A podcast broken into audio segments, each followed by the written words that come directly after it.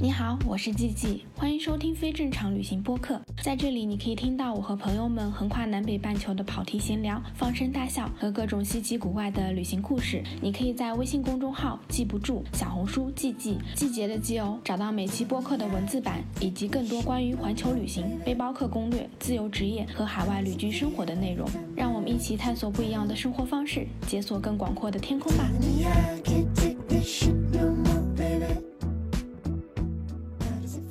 大家好，我是季季，欢迎收听非正常旅行电台。这是一档横跨南北半球的旅行播客，带你用声音环游世界。今天这期播客呢，是我自己一直以来非常想要聊的话题，要来聊一聊去南极的旅行，因为我自己真的非常非常非常想去。然后我就前段时间开始问朋友，就是有没有人认识可以去南极旅行的。然后呢，就来了一位去过很多次南极的嘉宾。那我们先请海宁来介绍一下自己吧。嗯，好，谢谢季季。大家好，我是海宁，极地爱好者，会在极地做极地向导。然后以前呢是中国南极考察队的科考队员，在南极的中山站呢一年多的时间观测极光跟海冰，跟南极有一些缘分吧。你这个也太酷了！你一开始是怎么去到那个南极这个科考队的？这也是机缘巧合，那，是当时在学校里的时候，我们实验室有一些项目是和中国极地研究中心相关啊、它需要在嗯南极这个地方来进行，比如说高空大气物理的观测，呃，其中有一部分是电磁场，地球的磁场和太阳的太阳风、粒子风暴那产生的相互作用。那其中之一的表现形式呢，就是极光，然后还有一些像所谓的哨声、宇宙噪声。呃，地磁的干扰等等，因为这个项目必须要在南极来做，会更好的获取数据，来建立一些模型，那就有这个巧合来着。哦，果然你说话就是一听就是理工科的。我觉得你说很严谨，因为我有另外一个朋友，他是做工程的，他在天文台上班，你说话的节奏跟他一模一样。对，得得思考。当你问我为什么去的时候，其实其实是挺懵的，因为这是个很大的问题，所以尽可能的去把时间线和不同的一些因素集合在一起。呃，其实也蛮巧合的，嗯蛮巧合的，因为一不是每一年的项目都一样。我那一年刚好在中山站，就中国在南极东南极的一个常年的观测站，有极光和大气物理观测这个项目，它呢是第十一年。呃，因为我那一年的话，呃，刚好在研究生的阶段，正好是遇上第十一年，因为整个太阳的周期是十一年嘛，啊、大概是十一年，所以你的数据观测你需要有一个周期之内，然后你才能够说我可以分析啊，研究出一些所谓的结论或者一些判断。啊，所以这个项目是长期的项目，我才有机会去做。如果有一些短期的，一年两年就会结束的项目，那我也不一定有机会。所以这都是，呃，机缘巧合。嗯，那你第一次去到南极的时候是什么时候？零四年，二零零四年，哇，那很早之前。对对对，因为年纪比较大了，呃那个时候不觉得。第一次去的时候是我二十岁出头，所以那个时候，呃，南极给我的印象，它不仅仅是个工作的和做科研的地方，那是一个人生梦想，人生梦想来着。所以当时我在想，哪怕我的专业和这个这个岗位、这个职位没有任何的关联，我也会想办法去学这个专业，为了换取去那边工作的机会。嗯，对的，我觉得去南极应该是很多人的这种人生梦想。呃，因为我自己的经历、经历和经验会会发现，比如说去做南极考察队员这件事情，很多人都会觉得，哎，很好很好。但是真的在那一天，当这个机会真正到你面前的时候，我会告诉你，比如说我的自己的经验，呃，去南极做越冬待一年，那那个时候极地中心的负责人、项目负责人就会跟你认真的去谈，说，OK，这一年可能你回不来，那可能你会生老病死。那我们会尽可能的在那边来给你很多支援，但是对不起，可能条件不满足，你就是回不来，你也不能够到有人的大陆上去，你还愿不愿意在上面签字？一切为自己的行为负责。到了那个时刻的时候，可能会有些人想想法会变，这就是呃一些差别。因为我自己经历经历过，呃，当时你在这个时刻还是会有一些稍微犹豫一下的，因为这是个生死问题啊，这可能不仅是你个人的问题，还是你的家人会不会在乎这一点。然后你会评估一下，我到底是不是真的想去，哪怕死也要死在那边，我也毫不后悔。在那个时刻。你再写上你的名字，再去申请个报名，嗯，会我觉得更严肃一点这个事情。是，所以你当时评估完你就去了是吗？对，当时其实也因为那个时候年轻嘛，也真的没有什么评估，我觉得怎么着都要去，因为你哪怕在国内也会有交通事故嘛，是吧？所以这个概率也不小。你评估一下的话，呃，按照你自己的想法，你觉得这是你特别想做的事情，如果不做的话，你这辈子都会后悔。那就没有犹豫，你剩下就要做的事情就说服你的你的父母，因为你的父母也要在 你上面签字。那个时代哈，呃，二十年前，因为条件还会比较差，那个时候国在在在南极做科研，在南极越冬驻站，和国内是没有任何网络的，所以很难想象你没有网络的时代，你只有靠无线电的短波通信的时代，呃，卫星通信的时代，才能够和家里人或跟外界有任何的联系，呃，不太一样。所以考量的问题会多一些，现在可能会好很多。哦，但你当时就是在那边待了一年多，是吧？对，没错，一年多。你在那边那一年多，你的感觉是什么样子？哦，这又是一个特别大的问题。刚开始去嘛，呃，都比较兴奋，对不对？因为你你坐雪龙船，你坐破冰船，第一次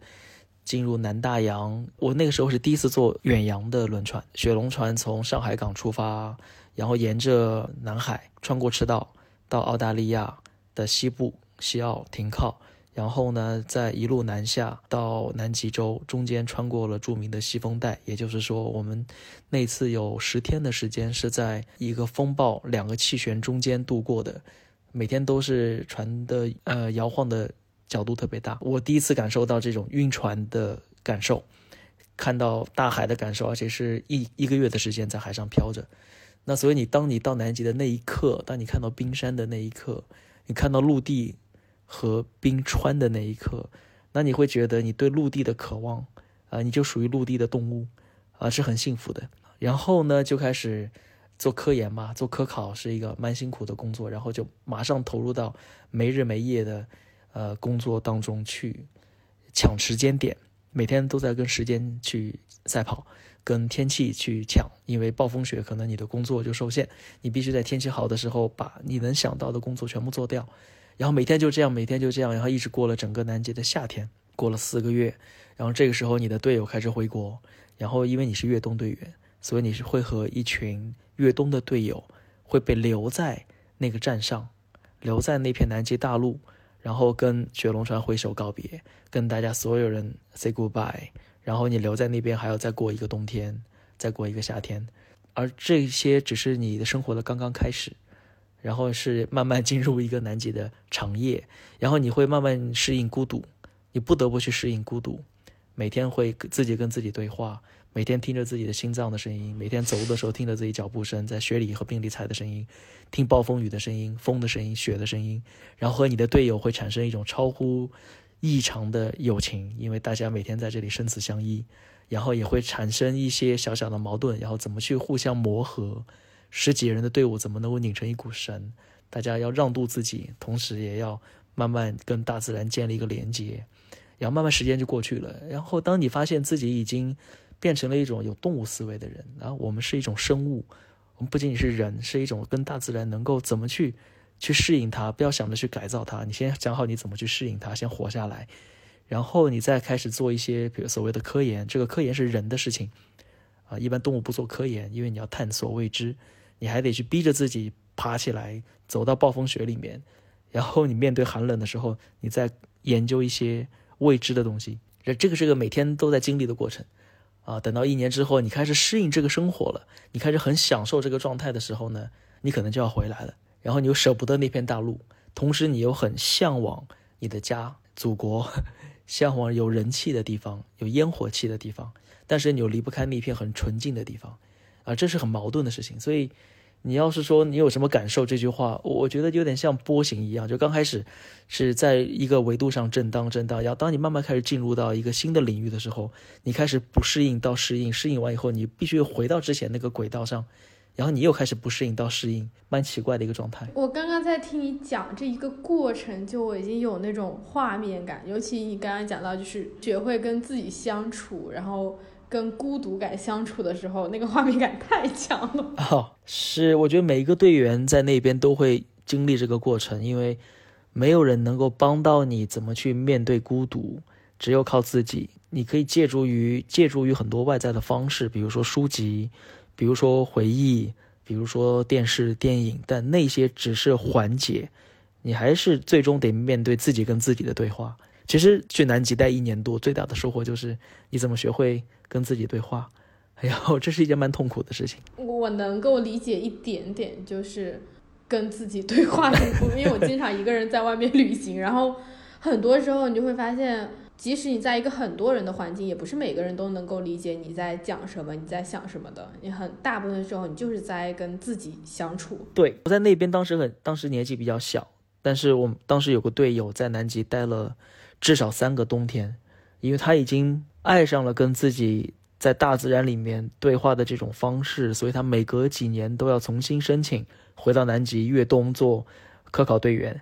啊，这种状态我当时是不可理解的，因为当时年纪太小，嗯，第一次面对这种状况，会觉得，哎，怎么会一个人会一生中不停的往回来待一年多，然后切断和国内几乎所有的连接，因为那个时代是没有微信的。那年龄随着增长嘛，慢慢你也能感受到，哎，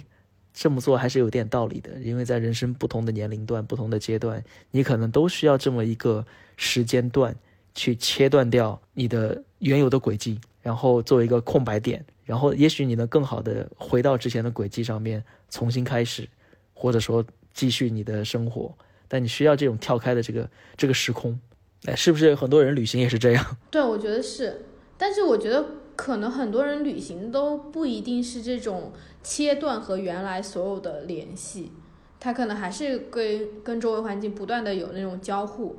我自己其实是非常非常向往这种很极限的那种体验，就是你享受极致的孤独，可能到时候也不一定是真的享受了，就是会觉得，哎，好像那个时候你自己的生命是有另外一个新的开始。呃，对，没错，你你说的另外的新的生命的开始，我我非常赞同。我不知道你自己一个人独自旅行的时候，你有什么感受？我自己的感受，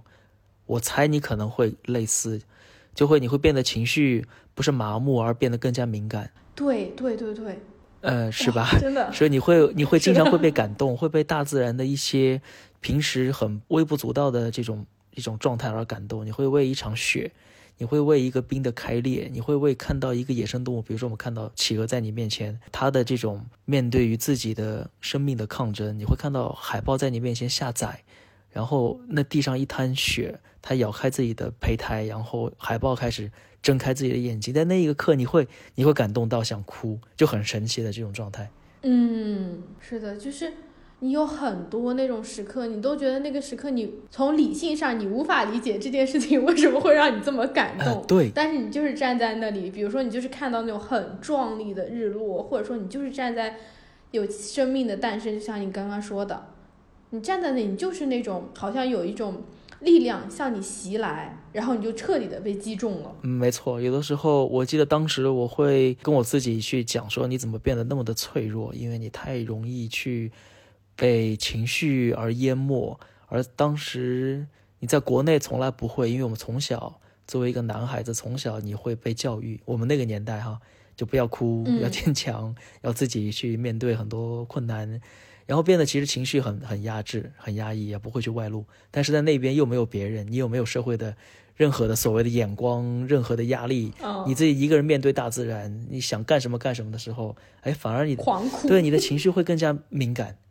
呃，也挺好。但当时刚开始的时候，你会怀疑自己是不是变得软弱了，哎呀，慢慢会接纳自己。对，但我觉得这种东西不是软弱，而是你能够跟这个。自然产生真正的这种共鸣和共情。现在我这么认为。对，因为我觉得我们在社会中是很缺少这种东西的，你没有办法被这种钢筋水泥的东西打动。但是你只要回到自然中，你就会褪去很多社会赋予你的那些框架枷锁。就像你刚刚讲的，就男孩子不能哭。我小时候我爸也不让我哭，就是那种哭了不行，你得忍住，就这种。就你慢慢才会觉得，哦，可能其实你回到人本来就该有的那个状态，你的情感就是会自然流入的。但回到你去科考，就是你当时做的科考，你不是说可以观察就是极光这些是吗？呃，对，高空大气物理嘛，一一个比较明显的好理解的方式就是观察极光。极光是很有意思的事情，就我因为我在呃南北极的呃探险游轮上面做极地向导的时候，有的时候会给大家去介绍极光是什么。呃，我发现很多去旅行的。朋友他因为很少了解这个学科，所以对极光的很多认知是很感性的。比如说颜色、形状，然后呢很好看，然后代表了一种浪漫。而且这几年呢，尤其在旅行行业，大家都会把极光跟浪漫很深刻的绑在一起，然后幸福呃象征着爱情。然后这个时候呢，我我就会在我的讲座里面会给大家去讲，其实极光对于科研人员或对于研究，呃，地球和太阳关系的人来说，它意味着什么？那它可能也是一种浪漫，但这种浪漫的维度在于，人类对于极光的认知是完全伴随着人类自然科学一点一点的突破，才认知到它是一个什么样的一个机制，哪怕到现在还是在不断的修正和完善中。所以这一种认知的过程。当我们了解到它是有大概一百多年到两百年，人类开始从了解电、了解磁场，然后了解粒子，然后到了解量子，然后到了解太阳的这种内部的结构和地球的磁场的结构，然后到地理大发现，然后一切一切的知识结构每一块拼图都拼上的时候，我们才能认知为什么才有极光这件事情，而它不是过去在格陵兰呐，在因纽特的区域。被认为是一种所谓的女神呐，认为是一种战神啊、灵魂呐等等，不是那么的浪漫的一个神话，而是一个真正的物理和宇宙的现象。这个阶段从科研角度来说是极度浪漫的一个过程。嗯，很多人用一辈子去研究它的一个知识点，突破了之后，后人站在前人的基础之上再做一个突破，它远远比。所谓的两个人之间的感情的浪漫，可能对我触动会更大。那我我我是从希望能够从这个维度让大家另外一个角度来看待极光啊，它远远超过于人类情感的浪漫。哦，对，我之前看过有一本书叫《诗意的宇宙》。但它没有讲极光，它只是讲我们通过物理的现象去认知这个宇宙是什么样子的。然后这样子的东西其实并不是冷冰冰的，而是当你真正能够了解这些事物背后的这些原理和组成，然后它反而是一件更浪漫的事情。呃，我我非常赞同。呃，做极地向导的时候，我会跟大家去去介绍，比如说我们同时站在一个场景，冰山，站在一片海。站在一一片，比如说鸟类的栖息地，然后包括站在极光的下面，我说我们同时都在看它，然后大家每个人眼里看到的是什么？那就和你刚才说的一样，就是如果你用感官去感受它，那它就是颜色、形状；然后如果你打开你的眼睛的感官，你用不同的感知的这种方式，比如说它的味觉、你的听觉、你的皮肤的触觉，然后在你。头脑中理性的部分对它的自然机制的一个认知，全部结合在一起的时候，它是个非常立体的多维的东西。同时还有大量的未知我们不知道，所以在那时刻你产生的这种情绪是一浪又一浪的那种不停的翻滚的，然后甚至没有尽头的，最后给你带来的是一种虚空的未知的东西。那这种感受可能会比哦它很好看，它是绿色的。呃，要好得多。嗯，对，呃，极地向导就干这个事情的，对不对？就是大家花了钱去极地旅行，你肯定不仅仅是希望拍到好的照片或看到很多好的风景，你一定希望能够感受到它背后更多的一些维度。我不说知识，因为知识太苍白了，知识就是一个点，而是它后面的可能是自然的智慧、大自然的智慧或大自然一些机理，我们偷偷的看到一点点，感受到一点点。那这种可能会值回你的票价和你的时间，这是极地向导干的事情，也是为什么我我愿意从事这个行当，啊，把它作为我的一个爱好的原因。对我刚刚其实前面还想说问你什么是极地向导，哎，我就听你讲这个东西，就让我觉得非常的感动。哦，就是不同的职业有自己的特点，然后极地向导这份职业，它的特点就是呃，不停的通过自己感动别人，然后反过来再感动一回自己。然后你会觉得，哎，这份职业哪怕不给钱都干得很开心，然后这它的一个特点。不给钱也干得很开心。我之前就是去我朋友他们的天文台，然后那边就有很多物理学家、数学家。虽然我不理解他们在做的任何事情，但是他们真的年纪就是处于就七八十岁，然后还要回去天文台在那除草、安装天文的那种接收器，就是望远镜这些。我当时还不是很能理解。但是我后来慢慢就是理解到，就是对于他们来说，这个就是他们整个人生生命在追寻的一个东西，其实跟这是不是一份工作根本就没有任何关系。嗯，非常赞同。呃，我不知道我到了那个年纪会不会也去达到他们那种境界哈，就是到那个时候，你哪怕是干一件很小的事情，但是你内心其实是跟后面更大的事情是有个连接的。哪怕你在 扫地，你在种草，你在维修设备，你在做一些很简单的工作，但其实你心里想的不是这件很简单的工作，啊，你想的是可能是一个自己的，呃，回顾自己的人生和想象未来的一些更宏大的一些东西，但是落地是落在一个拧螺丝这件事情上面。到那个那个年龄啊，我希望我也像他们一样能够有这样的一个智慧吧。但你那时候从南极不是科考嘛？你是后来怎么就变成了极地向导呢？对，因为做做科考有做科考的特别有意思的地方，然后做向导也有做向导的很好玩的地方，然后大家看事情的角度不一样，呃，中间不是无缝连接的，中间隔了一段时间，因为回到国内，我还是觉得南极在你的梦境中出现的频率太高了，然后你还是该回去，你还是要不同的方式去回去。我第一次去南极是通过做科研的角度去认知它，嗯，然后你会发现你的角度是很局限的，所以之前我跟你说了这么多高空大气物理啊、极光啊、海冰啊，但其实你的角度还是很局限的。你希望把任何的事情都逻辑化、数字化，然后形成一个公式、形成一个模式，然后你再去预测它。但这种方式呢太理想化，但你忽略掉了一个呃自然界另外一个部分，就是它的一个美感。其他的远超你的专业认知范围之内的一种和谐。我当时学的专业是在这边，所以我看南极的角度就带着这些视角去看它。但是你做极地向导，你通过做旅行业，然后你会发现你更关注是它的生态、它的自然系统，然后呢它的地理啊、它的地质、它的气候系统，然后海洋系统、内陆系统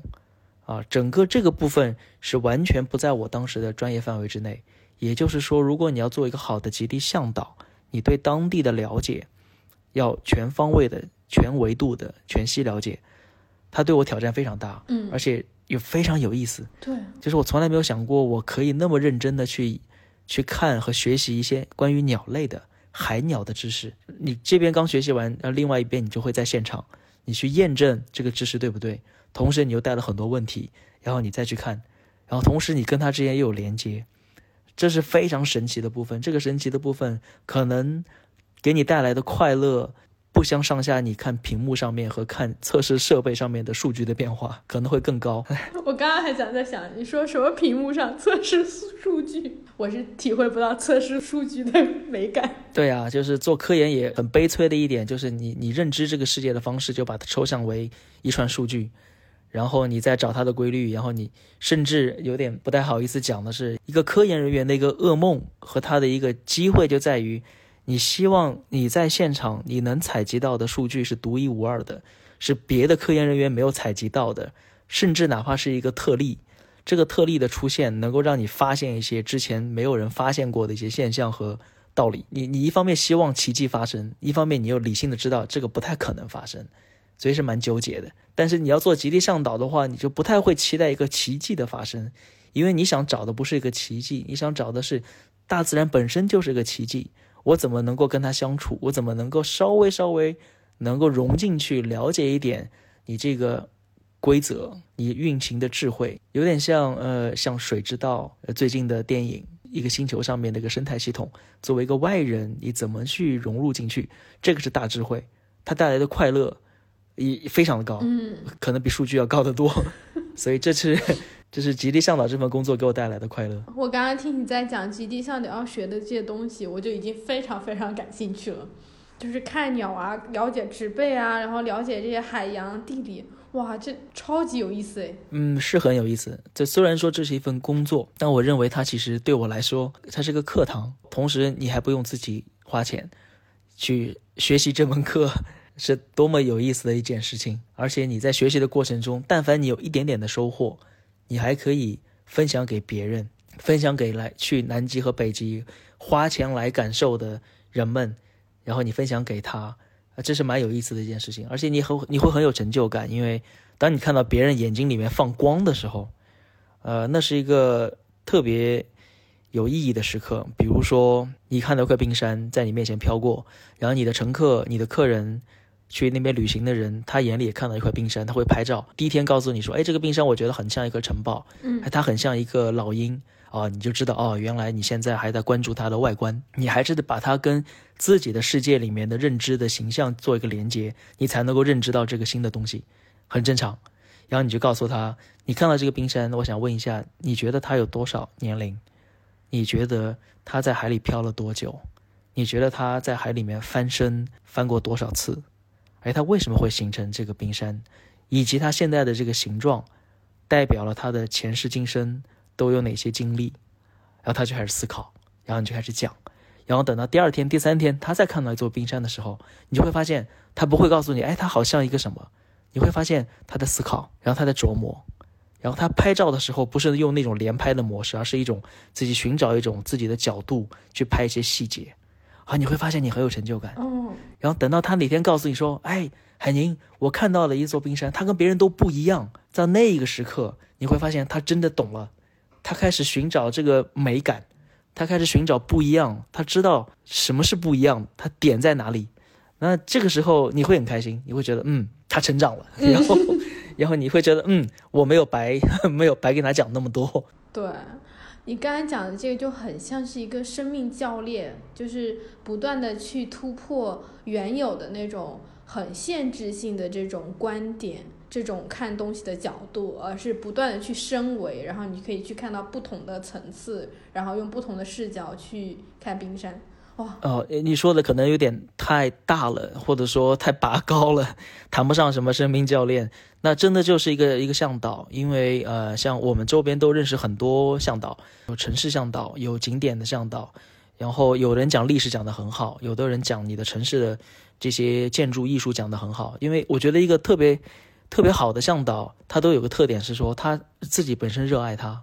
同时他眼里有光。当他发现他讲完之后，你也跟他一样开始感兴趣了，你开始成长了，他也会很开心，然后你自己也会很开心。所以这是一个这份职业和大家旅行过程中，我觉得是最有意义的一个部分之一。倒不是你比他懂得多会怎么样，不是的，而只是在这个维度上面。你自己也经历过这个过程，你也看看所有的冰山都一样，到变成每个都不一样，你开始研究它，然后到最后你看再扫一眼，你会大家都冰山，然后然后你这个经历的过程是因为你在时间待的比较久，那如果别人只会在那边只待十天，那这个十天你希望他能够尽快了解你想了解的东西，向导的作用就来了。是每一个去南极旅行的。大家都是会有极地向导的吗？就要看愿不愿意去用极地向导，因为在北极旅行，很多地方你是不需要的，因为北极嘛，你们基本上属于北半球，哪里都有人，除非一些无人区，比如说像格陵兰的一些内陆，东格陵兰这样的区域，自然保护区没有什么人，你需要向导，因为向导其实它有两个两个功能，第一个功能是保护你不要被大自然给吞没，安全的回来，第二个功能是保护大自然。不要被你伤害，不要因为你的不了解或者说无知，造成对大自然的一些伤害、生态系统，然后生物的一种伤害，都是不对的。然后第三就是你说的教育也好、启发也好、分享也好，然后唤醒可能每个人体内都有的对于自然的一种热爱，这才是旅行的意义。这向导存在的价值就在这里，它是个中间层，在你和真正的大自然之间。它两边都起到一个缓冲跟保护的作用。嗯，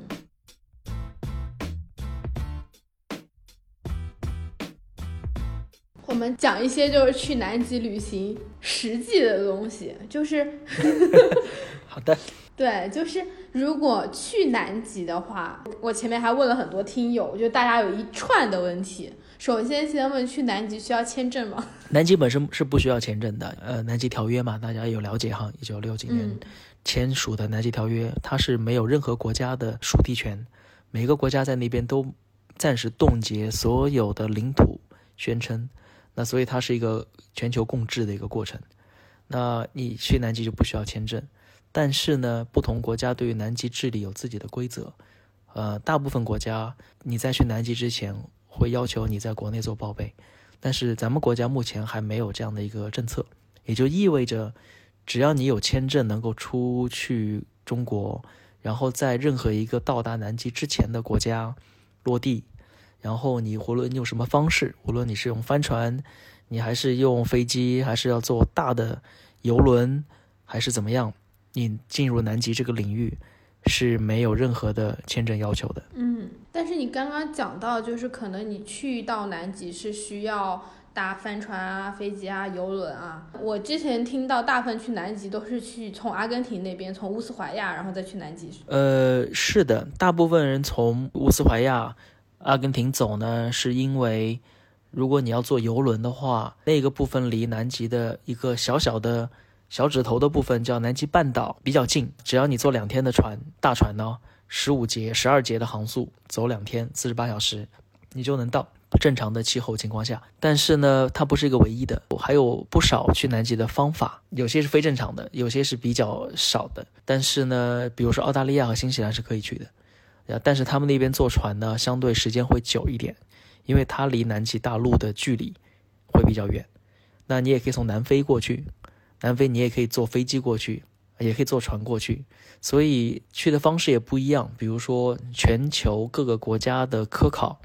他们都是飞机加船的方式。因为用船呢，它的很好的好处是载客量大，能够搭载很多仪器设备跟物资。飞机的好处是速度快，但它有个比较大的缺陷是，呃，非常受天气的影响以及地面。支援系统的影响，比如说在南极，你要建个飞机场，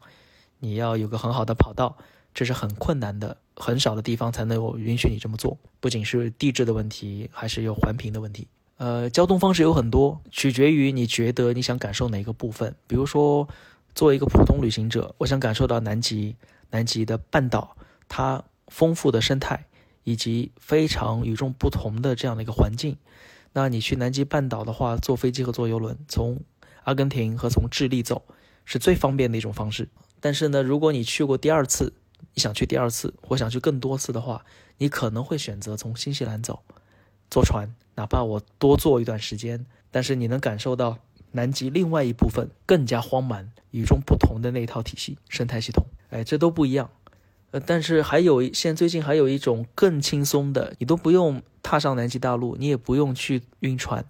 从澳洲，你坐一个飞机商业航班，它能把你飞到南极大陆，然后围着它，你就感受它，你就看，然后飞一段时间，它再飞回澳洲，就全程不落地，这种也可以。不落地。对，没错，这种方式也也有了，挺有意思的。而且讲到这块的话，还有还有南极光，因为很多人看的极光说是极光，其实是在北半球，因为北半球嘛，冰岛啊。然后，呃，阿拉斯加、挪威、格陵兰都能看，但南半球的极光目前因为你要冬天才能看，所以只有少部分的科研队员、科考队员才能看。但现在也有个航班，就相当于你冬天的时候从澳洲起飞，然后你在南极大陆看到南极光之后，你再飞回去，也很有意思啊。所以旅行是只要大家有这个梦想，商业旅行会尽可能的把它变成现实。这是好的地方，也是可怕的地方。好的地方在于。会给很多人更多的方式去实现它，感受它。但是呢，呃，可怕的方式在于，如果商业旅行不受限制的话，那对于环境你就可能会带来更多的一个影响。我不敢说破坏，只能说是影响。而这个影响它体现出来到底是好的还是不好的，有多不好，可能需要一个很长的时间段。而到那个时候，你可能没有办法去去改变它了。对，因为很多时候。你是察觉不到这个影响的产生的。嗯，是的，呃，人的生命太短了，你你三十年、四十年，对于地球系统来说，这是短短的一瞬，一瞬间的事情。呃，最近比较呃，大家应该可能关注到一些新闻，就在于臭氧层、臭氧空洞慢慢开始恢复啊。这个大家知道，最早人类发现臭氧层空洞就是在南极，嗯，对，啊，是在南极的半岛的一个站上面。然后他们发现，哎，怎么天空中紫外线这么强？然后呢，臭氧的这个这个分布怎么突然发现没有了？然后一看，哦，整个南极大陆上面全都是空洞，然后才开始怎么去呃减减少排放氟利昂。你发现了这个机制，怎么样去保护臭氧层？然后隔了多少年？隔了快半个世纪，我们发现它慢慢开始愈合。所以你发现它的时候，人类已经破坏了很久了。然后等到你想保护它的时候，那可能要过很久，它才有可能。慢慢被恢复的征兆啊，这也只是个征兆，所以呃，太短暂了，人类历史也才短短，对吧？几万年的事情。嗯，是的。那像你们就是去做极地向导的话，大部分人是怎么去？就是你们会去从就是南美那边走吗？嗯，我们去极地向导的话，不敢说具体的数字，大概超过百分之九十的路线是集中在。南极半岛这一边，所以是说南极半岛离南美洲是最近的，所以我们会从阿根廷乌斯怀亚，嗯，或者智利的蓬塔，呃，还有其他几个港口会出发去南极半岛，在那边带着大家去做旅行，那是最方便的一种方式。少部分的会在南极洲的其他部分，还有一些在南极的内陆，比如说有去南极点的，要徒步的，要去爬南极的最高峰的，然后有希望那边去做呃雪橇的、风筝滑雪的。然后还有去住营地的，呃，各种。那在南极大陆那边人数会相对比较少，啊，但是也会有这样的一批人。所以，呃，你的问题的确是，大部分人会从南美洲下去。像这样子的话，通常的南极旅行会有多长的时间？就是一般游客会玩的。嗯，一般我自己比较偏好的，至少你你不要低过十天。你去掉在海上漂的时间。来回可能三到四天，你在南极大陆、南极这个领域，你感受它，你不要少过五天到七天，这是刚刚开始。因为你第一天、第二天，其实你的是一个兴奋的状态，第三天开始，你才慢慢进入一个冷静期，你才开始用你的感官去感受它，才开始用你的理性的部分去去去看待它。然后可能到第五天，你发现你看慢慢开始进入状态了，你就该毁了，这是很可惜的一件事情啊。所以时间拉的稍微长一点。呃，七到十天，十到十五天，十五天到二十天都挺好的。但超过二十天的话呢，大部分人的身体上面就会可能会有压力。呃，太久的话，可能也会产生心理的疲惫。除非你是抱着一个非常强大的目的过去，那你会产生一种审美的疲劳。那在这个时候，呃，你不如再回来。然后呢，当你发现隔上一年两年，你内心还是挥之不去，天天想这个事情，你可以再去，然后那个时候你会更成熟。所以南极的旅行，嗯，很多人是一生一次的旅行，嗯，但我见过很多人是一生多次的旅行。如果你能条件支持的话，他不是说你去一次就可以了，呃，你可以多去。嗯，刚刚也讲到，就是如果去南极的话。可能很多人都会关心的一个问题就是去南极到底需要多少钱？嗯，对，这是个非常重要的问题，非常重要。我刚才说了这么多，其实在很多人看来都是废话，对吧？如果我有足够的资金、足够的时间，我想待多久都可以待多久，对不对？是。呃，很多时候你待多久是直接跟你的预算相关的。那所以这一点，我觉得，呃，可能要评估一下，因为通常可能需要十万块的预算，包括可能飞到那边的机票，是吗？对，十万块上下，呃，取决于一些具体的选择，但是十万是一个坎，就是因为周边很多朋友也问我，但其实蛮难的这个回答这个问题，因为每个人的消费力不一样，喜好也不一样，呃，但是如果你能接纳自己有十万块的预算去那边感受南极的话，你基本上就可以。接纳很多一种方式，百分之九十的方式你都可以接受。那如果你比如说比较年轻，时间比较自由，然后呃在国外已经非常的自自信的能够到哪里都可以，那你可以用呃蹲守一个最后的我们叫 last minute 最后的仓位，啊会很大的折扣给到你。如果你愿意这么做，其实你会很便宜很便宜，就可以获得去南极的机会，但需要你很非常灵活的时间。和非常自由的生活，然后呢，如果你是一个确定性的状态，比如说我每天每年的假期是确定的时间，确定那么多天，我不会那么自由，所以我追求个确定性。那你就会按照自己的状态去选择一个相对舒适度和探险的程度跟自己的喜好和能力更匹配的一个行程。那基本上也得十万块朝上。我之前去年的时候，我也一直在看南极旅行的，因为去年不是因为疫情的关系，所以可能中国人少了很多。然后南极旅行很多游轮都在打折，然后每天都在看。是的，是的，嗯，你看那个会上瘾，你会觉得哇，这个价格好像可以去东南亚的价格，我都可以去南极，啊，好像我可以去一趟新疆的价格，我都可以去。就是那种恨不得自己已经。就住在阿根廷，然后就随便买一张船票，我就可以走了。没错，嗯，其实对手里面放了几个这样的公众号去关注一下，其实挺开心的。呃，看多了都以为自己已经去了好多回了，这种感觉挺好的。什么时候去南极比较好呢？嗯，其实大家只有不多的选择。作为一个旅行来说，你可能只有每年的十月份到来年的三月份，这个期间是南半球的夏天，南极比较适合去做旅行，然后你就没有多选喽。因为十月底到来年三月初，你都熬到十月底了，那很多人会觉得，那为什么不熬到年底呢？然后，呃，西方就会觉得，那我圣诞节跟跟元旦是他最好的假期的时间，所以那是他们的黄金时间点。那对于咱们来说，那为什么不熬春节呢？春节我假期又更多啊，所以按照自己的来。那你要说从旅行的角度来看，什么时间点最适合？其实每个月份都都有它自己的特点，这句话就没有什么信息量，对不对？但是，但是的确是这样。如果问我个人，我自己，我几乎每个月我都去过不同的地方，我会对我十月份去南极半岛的那次行程，我印象很深刻，因为在那个时刻，南极半岛上所有的岛屿，所有的地方没有任何的脚印。你是第一次刚刚经过一年的冰封，你踏入到这个环境里，那一个词叫 pristine，那真正的是 pristine。但是呢，十月份呢，你你除了这点优优点之外，你也有很多缺点。什么缺点呢？那个时候大量的鲸鱼还没有去南极，所以你在观鲸这个领域你就会没有什么机会啊。而且那个时候很多呃企鹅，如果你喜欢看刚刚孵出来的小企鹅的话。你还不能去太早，你还得十二月份，十一月底到十二月份去。哦，啊，如果你想最好的观鲸时间，你可能需要一月份到二月份，那个时候大量的座头鲸，叫大翅鲸，还有小须鲸，甚至有蓝鲸和呃抹香鲸，都会在南极海域疯狂的捕食，然后疯狂的嬉戏。那你会被鲸鱼和南极之间的互动，你会被震撼到。那个是在一月跟二月，啊，所以每个时间点都有它很好的一面。嗯，如果你热爱动物，你热爱鲸类，那就选择后面一点。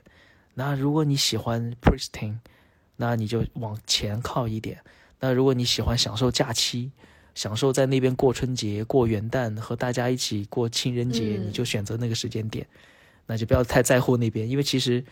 任何时候到那边，如果你第一次去，你都有很大的收获。然后去完之后，你再想，那如果再去的话，我想换到什么样的地方，换一个什么样的季节，啊，那是另外一个故事。是，但是大部分人去南极是会参加旅行团吗？还是就是会直接自己去买个船票就走了？这要看自己，啊，这也没有什么信息量，对吧？这个回答，其实从数据上来看，哈，大部分国内的。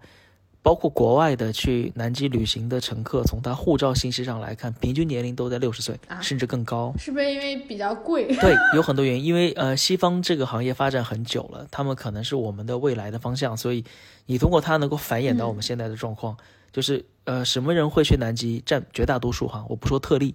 就是平均社平均的基数。那一有钱有闲。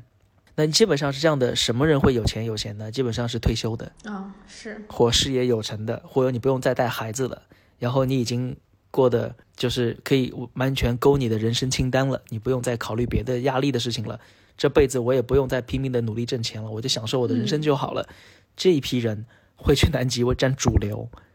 啊。同样国内也一样，只不过年龄会轻一点，大概平均五十多岁、六十岁这样子。那如果你不在这个年龄段里面，我我估计你的听众可能不一定在这个年龄段里。嗯嗯，比较年轻的这个年龄段的话，其实比较喜欢自助旅行，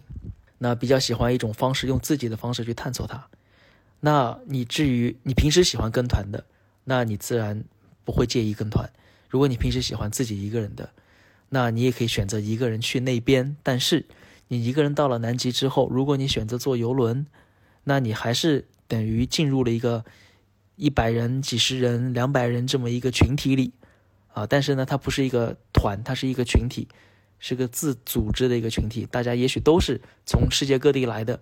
家庭啊，一个人啊，couple 啊，等等，我们在那边在南极的十天里面，你们要统一行动的，所以它还是一个集体啊。所以所谓的自助游，所谓的一种方式，那我自己的一个没有什么信息量的一个说法是，如果你能够内心很平和，内心很独立，你跟团与不跟团是一样的，因为你到南极这个地方，任何时候你都不可能作为一个人独立的存在，一定是在个集体里面的一员，你甚至要贡献出来集体的力量。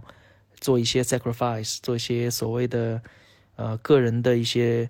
妥协，去满足集体的利益。所以还是看你自己是什么样的人。嗯，是的。其实刚刚讲到就是年龄，可能大家都是偏退休五六十岁的，所以因为很多人会好奇，去南极就那么冷的地方，是不是需要对体能有很大的要求之类的？嗯，取决于你想玩什么。像你的听众的话，呃，可能各位在听的话，如果你们是很想做一些。比较挑战一点点的，那不是说玩命的呃。比如说，我想在南极试试看滑雪，对吧？我想在南极除了坐在船上面看风景之外，哎，我还想玩一下皮划艇，能够在冰山之间穿梭，感受它的空气温度的变化，感受我的视线跟海平面尽可能的贴近啊，甚至玩桨板，那你就会选择一些有这些项目的，嗯，这些产品。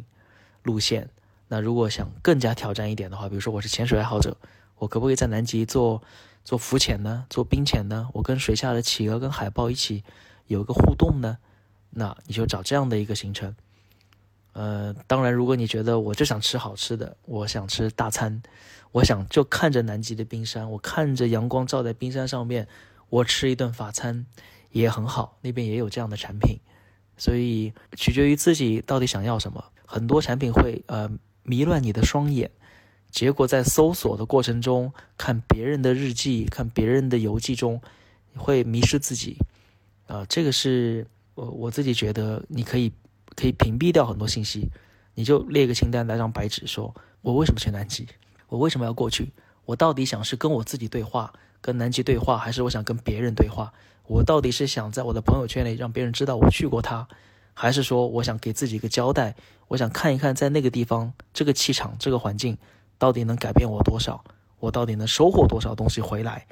那这个清单你列出来之后，也就不太会受别人影响了。是，这个很有用。我觉得很多人在开始疯狂记笔记。因为呃，去南极你会发现有个现象，是因为那里太远了，太远了，所以太未知了，信息又不够多。攻略又比较少，所以大家会呃呼朋唤友，拉帮结派。哎，你去不去啊？要不要一起去？我自己多年的在在那边看状态，就是还是蛮难的，大家品味和口味一致。然后，除非你们是多年的一起出去旅行的好伙伴啊，不是说你喜欢的东西别人就一定喜欢。就举个例子，我们在船上面做向导，那有的时候我们的风格也会变，嗯，啊，有的风格是。比如这个航次，我们的做法就是让大家大量的体能消耗，每天上午登陆一次，下午登陆一次，然后要走一些路线，让你感受到南极的一些美，同时你要让你消耗大量的体能，然后让你晚晚上好好的睡一觉。第二天我们继续，然后呢晚上还在那边做露营，啊，各种这样子让你体能拉到爆。当然你可以选择不去啊，但这种方式，有的人就会很喜欢，但也许如果你拉去的队友。他可能很喜欢在家里泡桑拿、喝红酒，然后看风景就好了。他会觉得跟你在一起会很累，嗯，对，所以就呃还是按照自己的节奏来啊。有的人会觉得，呃，为什么我的体能没有消耗掉？这哪里是南极？这里大家都在拍照，很开心、很轻松、很自如。南极没有你们想的那么可怕，那是因为你去错地方了。你要想让南极变得可怕，太容易了。是哦，对吧？我们做向导就是不要让你一开始就接受那么可怕的南极，让你先接受风和日丽，能够自拍，能够感受到它的美，然后慢慢，其实呃，因为我在南极越过冬天，我更喜欢的反而是，呃，比较狂暴的南极，比较残酷的南极，因为它才是真正你心目中南极该有的样子。但是做旅行呢，我们不能够在这个环境里。嗯，你你跟自己过不去嘛？因为这个环境会比较危险，那所以会导致那刻意给你营造一个一个状态，就是旅行行业里面理论里面有词儿叫 bubble，我会给你刻意营造一个 bubble，让你在这个安全的这个肥皂泡里面感受哦，南极原来也没有这么危险嘛，南极原来这么可爱，这么漂亮，这么美。对不起，那是我们作为商业旅行给你营造的假象，那它。百分之九十更残暴的一面，我们并没有带你去，把你规避掉了，啊，所以如果你是另外一种人，说，哎，我就想感受到什么是残酷的大自然，挑战我的，要把我的极限拉爆掉的，那你可以选择帆船过去，你可以坐别人的帆船过去，在海上先漂个漂个五天，然后在洗衣机桶里面让你天天翻滚，天天吐吐到胃出血，那种状态是南极的真正的状态，对吧？就很难去讲说，就每个人都有自己的菜碟，口味都不一样。就在几周前，然后我碰到一个朋友，然后他刚刚好跟我讲，他去过南极，大概一八一九年的时候他去，然后我问他去南极什么感觉，他说去的过程就跟要死了一样，因为他们坐的游轮。他说我没有一天我们的东西是放在一个安稳的地方，反正地上全都是东西，然后吐的死去活来。然后我说那你。到了南极什么感觉？他说我好想念大陆。嗯，特别好，真的特别好。就是嗯，我不知道你你能不能接受，因为如果说穿过德雷克去南极大陆这个状态让你舒服到没有任何的感觉跟知觉，那其实是反自然的。是人类为什么最后一个发现南极大陆，就是因为那一片大陆太危险了，多少人水手船死在那边，翻在那边，然后被冻死在那边。没有食物，迷失在那边，然后现在因为科技的发达，所以你会觉得这里怎么那么容易过去？那你反而不太会珍惜。像你的朋友那样吐了两天，到了那边你会怀念大陆。当他看到南极，能够踩上南极大陆那一刹那，他的感觉一定是幸福的，幸福满满的。嗯，对。但是旅行行业不希望你这样，对不对？因为这个过程太痛苦了。是会劝退很多人。对的，没错，它是一个悖论来着，就是。极地旅行永远是个悖论，包括现在我做向导，我也是个悖论。这个悖论在于，一方面我希望你们大家都能够去感受它，嗯，一方面我很害怕你们都去感受它，因为南极承受不了人类这么多次的所谓的干扰，嗯，是个悖论。是的，但是我自己是觉得，如果去南极，就一定要去。探险一下，就如果真的是这种风平浪静的南极，那去极地有什么意义呢？呃，对我非常赞同，就是如果你经受过狂暴的南极，然后你再再去感受风平浪静的温柔的南极，你会觉得幸福太好了。嗯，你会觉得哇，原来这个暴君也有他温柔的一面，而不是一个你觉得她这个小姑娘特别的灿烂阳光，它突然哪天给你展展露一片这个牙齿的时候，你会接受不了。